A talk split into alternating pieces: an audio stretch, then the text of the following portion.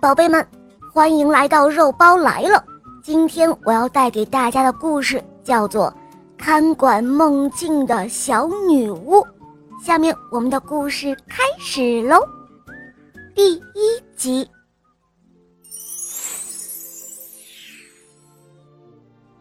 从前有一个年轻的小女巫，整天无所事事。他的前辈们把要做的事情都给做完了，剩下大片的空白时间却留给了他。他呢，就整天的游荡，觉得很无聊。有时候，他跟着收集情绪的女巫站在树梢上爬一爬闪电；有的时候，他和收集呼吸的女巫一起来听一听海声。唉，我究竟要做点什么呢？他经常会甩着长长的指甲问女王。终于有一天，在他问了一百零一次，而女王也回答了一百零一次的，距离你长大还好遥远，好遥远。这样的话之后。女王翻了翻手边的笔记本，她又说：“嗯，好像看管小孩子梦境的女巫要退休了。这样吧，你就去做这个工作吧，好吗？”嘿嘿，她终于有工作啦！就这样，年轻的小女巫身边响起了几声鬼鬼祟祟的笑声，她翻了翻白眼。关于这个工作的无聊与低幼，他不是没听说过。不过，即便如此，这也是他自己努力争取来的，那也只能硬着头皮上喽。梦境是一个很大很大的洞，就好像非洲那些山脉里的金矿集中在一起，每夜都有专门的梦神把它们。一缕一缕的分到各个人的梦里去，大人的梦境和孩子的梦境分别为两处。这么说吧，就像欧洲的阿尔卑斯山脉和新疆的天山一样，距离是那么的遥远。看管大人梦境的是一个很有意思的工作，就像是个万花筒，也像是看电影。但是小孩子的梦境就没这么有吸引力了。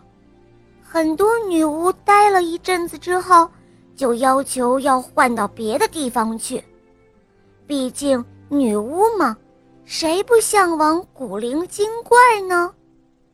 小女巫甩着长长的指甲，踩上一根月亮的丝线，就去往孩子的梦境了。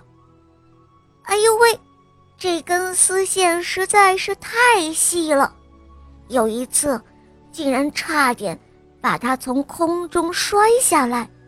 唉，幸好他施展了法术，这才站稳了。终于，他到达了那片孩子梦境了。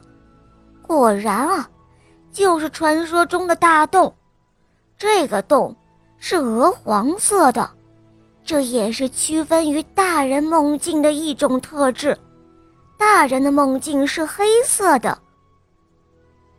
哇哦，这就到了吗？啊哦，这个颜色我很喜欢。小女巫快乐的说着，她和月亮丝线摆摆手，嗯，和你的颜色有一点像哦。好啦，再见啦，你有空。就来看我哦。其实啊，看管梦境的工作是很简单的啦，就是站在洞口检查一下输送出去的梦境的长短。如果短了，那没关系；可是如果长了，那可就不行了。尽管小孩子要长长的睡眠，可太长的梦境。会影响孩子正常的生长，这可是善良的小女巫不能容忍的。据说啊，大人的梦境看管起来就比较难一些了，除了长短检查、常规检查之外，还要有浓度，太浓了、太薄了都不可以。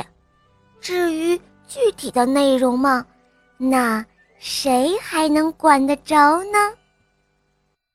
好啦，小伙伴们，第一集肉包就讲到这儿了，赶快打开喜马拉雅，搜索“小肉包童话《萌猫森林记》，一起来收听哟。好，我们明天再见，么么。